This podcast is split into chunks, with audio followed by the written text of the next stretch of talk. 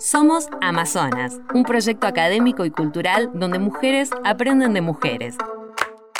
Queremos inspirar liderazgos transformadores y colectivos, y para eso organizamos el primer Congreso Argentino de Mujeres Líderes en Rosario, Argentina. Después la seguimos en la radio, y estas fueron algunas de las mujeres líderes que nos compartieron su experiencia de vida. Bueno, vamos a hablar esta vez con la subsecretaria de Políticas de Género de la provincia de Santa Fe, Gabriela Sosa. Bienvenida, Gaby. Ay, muchas gracias. un recibimiento un viernes a esta hora de con ese nivel de Increíble, increíble. Potencia. Estamos en lo último, te digo, este día de la semana, estamos con la última en el golpe de energía. claro. es lo último que queda. Más valorable aún entonces. ¿Cómo estás?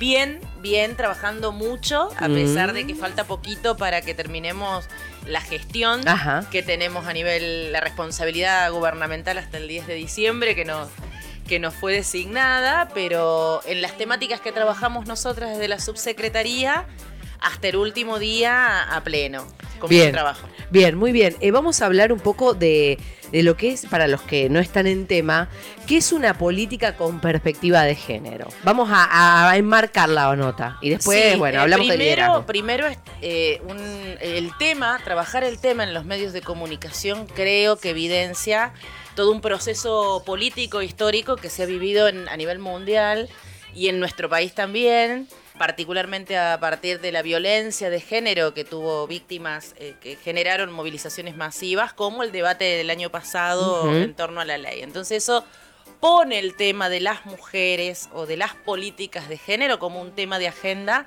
bastante ausente eh, durante épocas pasadas y, y no muy largo plazo. ¿Qué, es la, ¿Qué son las políticas de género? Son aquellas políticas que se pueden pensar para igualar oportunidades, para igualar derechos entre varones y mujeres y también en identidades disidentes, ¿no? Es decir, Ajá. como el Estado, que tiene una responsabilidad, creo yo, esto no se piensa desde todos los gobiernos ni de todas las concepciones de Estado, Sí. pero nosotros sí la pensamos, que un, que un Estado más democrático, con la posibilidad de mayor justicia social y demás, debe, de manera ineludible, incorporar esta mirada que apunte a la igualdad de derechos de oportunidades. Y esas son las políticas de género. ¿Por qué pensás? Hay muchas eh, en, en este recorrido, digamos, con la inauguración de Amazonas, hablando de liderazgo. eh, ¿Por qué pensás que, hablando de liderazgo puntualmente, eh, hemos eh, charlado con mujeres de diversos ámbitos? Donde dicen, yo no creo esa desigualdad, yo no creo en que haya una desigualdad de oportunidades, a mí no me pasó, eh, o, no me parece que haya una diferencia de oportunidades a la hora de llegar a mandos medios y altos. Eh, yo no me creo feminista, pero a su vez estoy en un espacio de liderazgo. O sea, ¿qué es lo que nos falta a nosotras repensar? ¿Por qué aparecen estos, estos, también estos discursos? Sí, por un lado creo que efectivamente puede haber situaciones individuales donde han tenido determinados recursos para acceder a esa posibilidad de ser eh, lideresa, ¿no? Ajá. Ahora, si lo vemos en términos estadísticos, si lo vemos en términos científicos, y solamente para ir a cuántas mujeres ocupan cargos de decisión en empresas, en sindicatos, en ámbitos vinculados a la educación pública, por ejemplo, eh, en ámbitos vinculados a cualquier tarea, y incluso te diría que hasta sin mencionar la desigualdad en la brecha salarial, porque en todo caso creo que hay desigualdad en el acceso a los lugares, no tanto en los salarios, eh, sí me parece que eh, ahí se evidencia que hay porcentajes bas- bajísimos de participación femenina en ámbitos de decisión. Ese es el dato general en el mundo y en la Argentina y en la provincia de Santa Fe. De hecho, es con la gestión de Miguel Lipchi, por ejemplo, que se incorporan más ministras, pero veníamos de gabinetes que gobiernan una provincia eh, con ba- bajísima presencia femenina. Y si vos ves, eh, nosotros en Santa Fe tenemos 365 localidades, Ajá. entre municipios y, y comunas.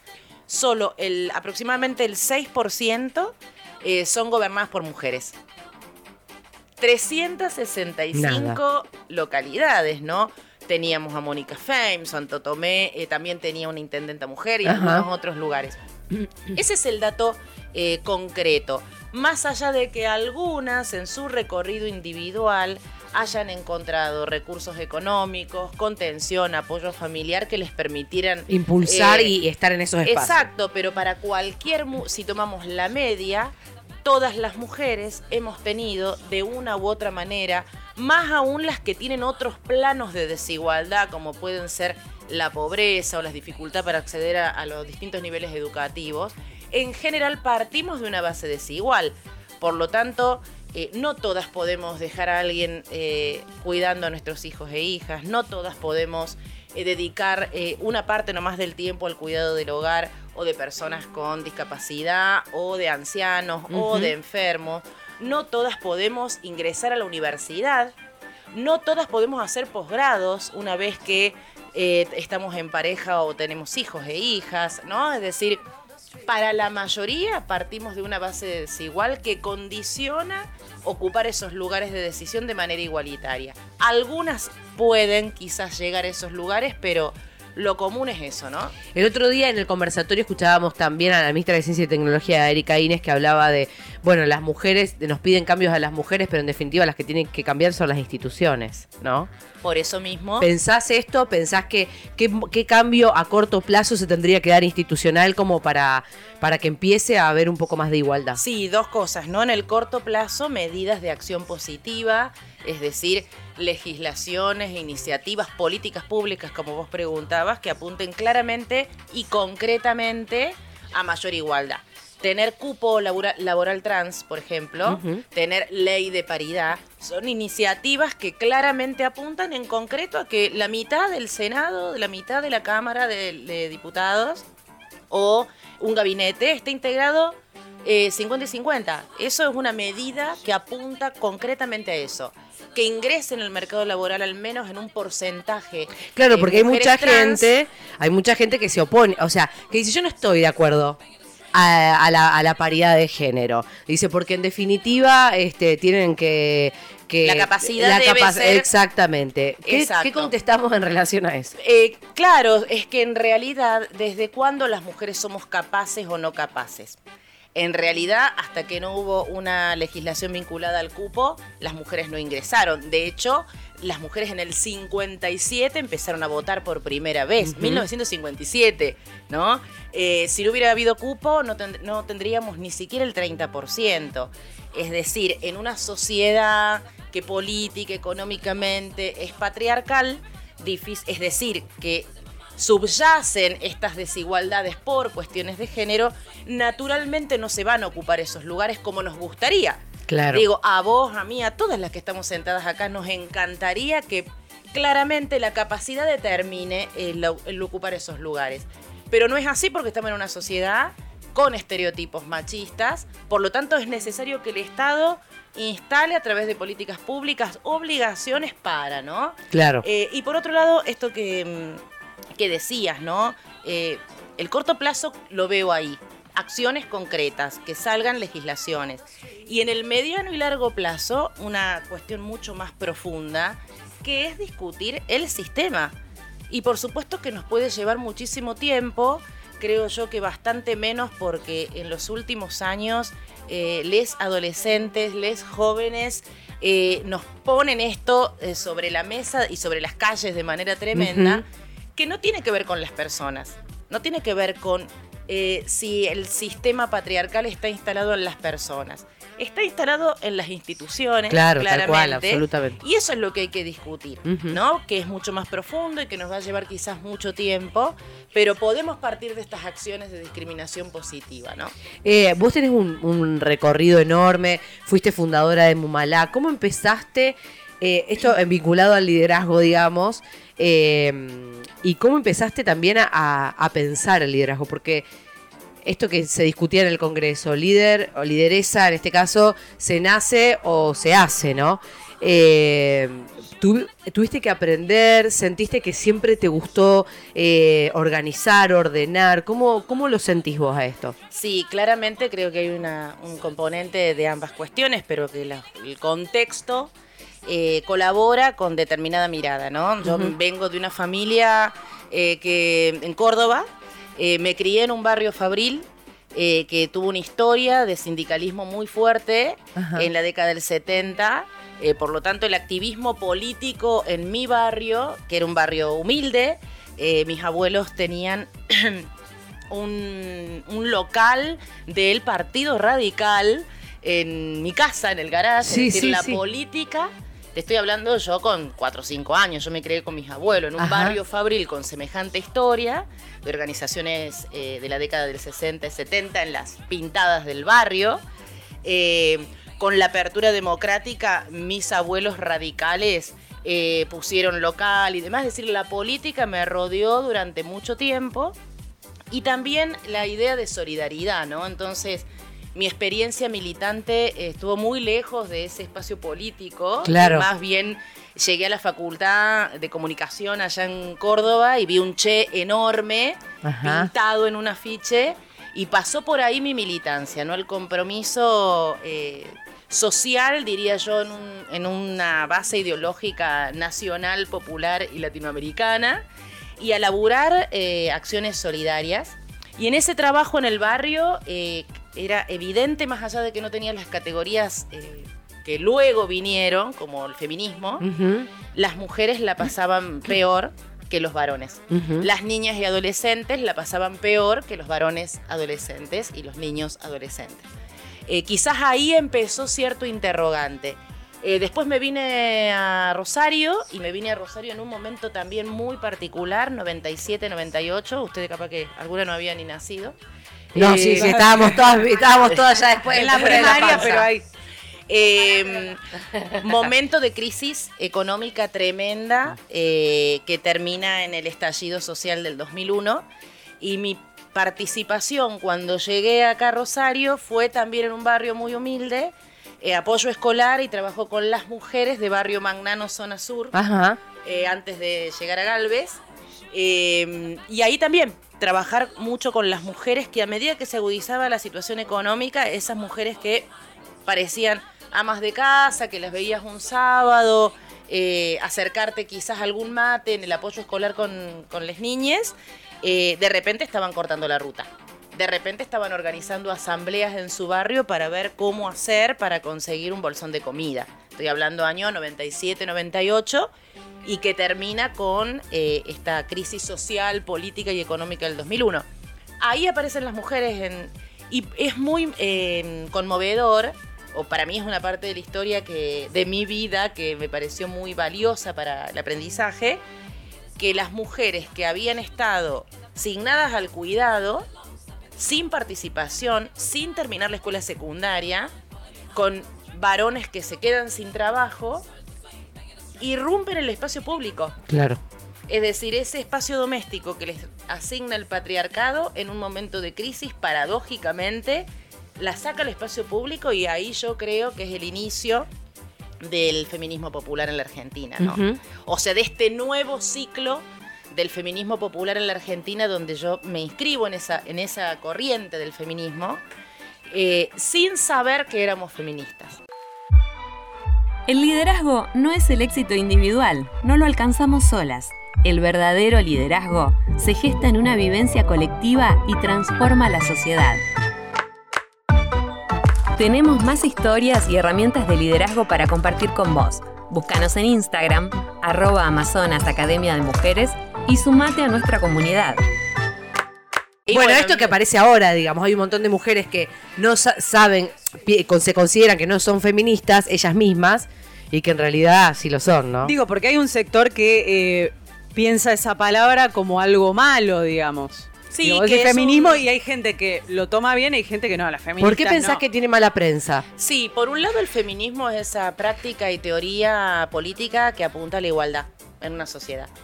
Es decir, que de- creo yo que si hacemos una encuesta, la mayoría va a adherir Claro. ¿no? a ese concepto. Bueno, habrá que ver si la mayoría adhiere, ¿no? Pero Sí. muchos seguramente Sí, sí. consideramos que varones, mujeres debemos tener las mismas oportunidades, los mismos derechos eh, y tiene que haber justicia social, básicamente. Ese es el feminismo. Eh, por otro lado, creo que hay toda una intención de, esto que dice eh, Simón de Beauvoir, de este mm, gesto que se hace eh, cuando decimos que somos feministas, ¿no? Toda una intención porque vos estás buscando con eso, con generar igualdad de oportunidades y derechos, una búsqueda de un sistema diferente, que no es el sistema capitalista. Eh, que es romper justamente ese sistema capitalista y patriarcal. Por lo tanto, cuando aparece una disputa tan fuerte de poder para romper ese sistema, y bueno, hay presiones, hay operaciones políticas, y creo yo también de manera autocrítica que también debemos ser estratégicas en cómo trabajar este concepto. Porque mis compañeras del barrio no se sienten feministas. O estamos trabajando para, bueno, qué es el feminismo y cómo tomar la bandera del feminismo. Son mujeres que luchan por el pan y el trabajo en su barrio. Y el proceso de adherir a una teoría política, a una práctica política, es un proceso también de formación y de autocrítica, ¿no? Entonces, creo yo que también las feministas debemos asumir que hay que dotar de elementos de comunicación estratégica a estos conceptos con creatividad, te diría que hasta con humor, eh, para construir algo de esto, una bandera que tomen todos, ¿no? Claro, tal cual. Bueno, hablando un poco también, eh, retomando toda tu trayectoria, digamos, y, de, cómo eh, te ubicaste dentro, pensando y accionando sobre el feminismo popular. ¿Cómo concebís el liderazgo, digamos? Porque todo en ese proceso fue una construcción un aprendizaje tuyo, digamos, a, construir equipos, a, liderar mujeres, que, a orientarlas, digamos. ¿Cómo, cómo lo, lo, pudiste pensar? ¿Salió? ¿Cómo, cómo lo construiste? Sí, creo que hay características eh, de la personalidad que colaboran eh, y por otro lado, también mi formación política tiene un fuerte componente de trabajo colectivo.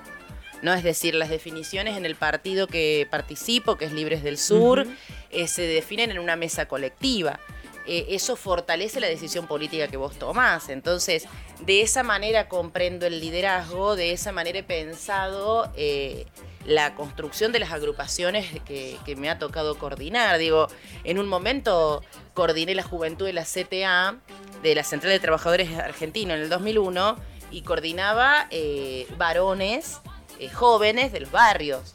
¿no? Es decir, si no hay un componente participativo en el liderazgo, eh, las definiciones políticas que podés tomar, en todo caso, si tenés más o menos carisma, eh, podés sortearlo y ser lideresa igual.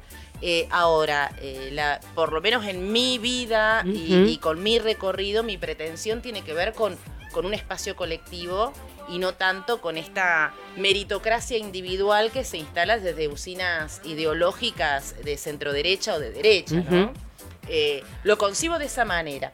He hecho mucho ejercicio en eso, creo que el estudio también eh, hay que tomarlo como parte de la formación política. Me gusta mucho la planificación estratégica, todo, siempre que puedo estudio en relación a la planificación lo que hace valorar eh, quienes tenés eh, como equipo. Claro, tal cual. En, un lugar, en otro lugar, eh, en este caso, por ejemplo, en la subsecretaría, yo le planteo a las, a las compañeras que cada vez me llaman menos. ¿No? Es decir, al principio los teléfonos sonaban para ver genial. qué hacemos en tal cosa o tal otra y cada tanto llamo yo a la guardia para ver si está todo bien, porque claro.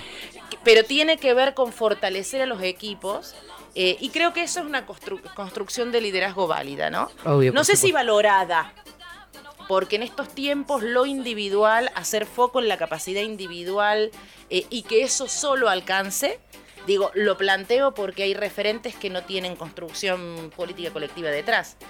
Eh, quiero, la última es sobre tu gestión, digamos. Si tuvieras que hacer una valoración de tu gestión, o sea, ¿cuáles son los puntos en estos cuatro años que vos decís, bueno, desde la Subsecretaría de Políticas de Género de la provincia de Santa Fe se ha logrado esto, esto, esto como, como principal. Es bueno, yo me, me voy, no sé qué viene, pero me voy y dejo esto. Sí, eh, las voy a invitar cuando hagamos eh, el cierre, contando todas estas cosas.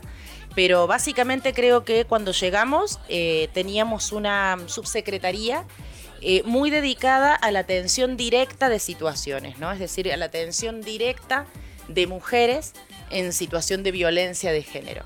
Eh, a nosotros, quizá por esta formación que uno trae, no, que nos interesó en, en mi gestión, es que esa atención se haga eh, lo más cerca posible de las mujeres, ¿no? Es decir, que una víctima de violencia pueda ser atendida en su pueblo.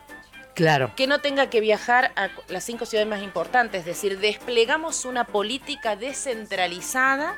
Eh, esto es bien de la gestión, eh, particularmente del Frente Progresista. Sí, que se viene llevando adelante hace un montón de Desde, tiempo. desde hace, eh, desde la primera gestión de Hermes Wiener, ¿no? Entonces, eh, primer logro, creo yo, de la gestión, pasamos de tener 15 áreas mujer en la provincia de Santa Fe, acuérdense que les dije 365 localidades, a tener 200.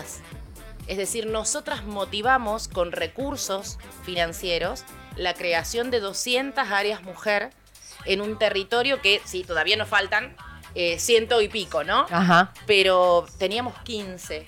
¿Qué quiere decir áreas mujer? Que una víctima de violencia pueda ir a su localidad a atenderse y va a haber alguien que la va a atender de manera integral. Ese es un logro. Otro logro es poner otros ejes de debate. ¿No? Es decir, no solo la violencia tiene que ver con estas políticas públicas de género que hablamos.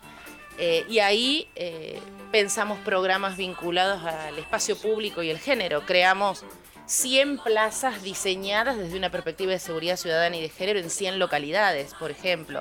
O creamos un índice, un indicador de participación de las mujeres que es medir cómo estamos las mujeres en distintos ámbitos de- del Estado y la sociedad civil en la provincia. Y otra cosa que creo, para así a grandes rasgos, Sí, es la relación con las organizaciones de mujeres de, de la provincia, que era una preocupación grande cuando ingresé al Estado. Por una cosa es criticar al Estado, otra cosa es tomar las decisiones y ser parte de una política pública. ¿no? Es Claro. decir, había para mí una preocupación de si iba a estar a la altura de las circunstancias de las organizaciones. Y justo me tocó asumir post eh, primer ni una menos.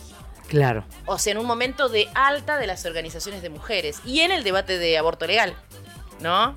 Eh, y creo yo que hemos generado programas en los que participan más de 100 organizaciones de mujeres en la provincia y que la crítica, la gestión por parte de las organizaciones, en todo caso yo acuerdo y coincido, coincido con ellas, que es que necesitamos mayor presupuesto, Claro. políticas de género, que el Estado debe atravesarse desde, esta desde esta mirada, que no alcanza con el compromiso que tengamos de la subsecretaría, eh, pero creo que la descentralización de las políticas de género, el poder poner en la agenda otras temáticas aparte de las violencias y la relación con las organizaciones de mujeres y, y ese trabajo más de diálogo en la gestión fueron así los puntos más destacados. Eh, Gaby, gracias por haber venido. Gracias a ustedes por la invitación. Bueno, nuestra Amazona de viernes, la subsecretaria de Políticas de Género de la provincia de Santa Fe, Gabriela Sosa. Amazonas es la primera academia argentina de mujeres líderes.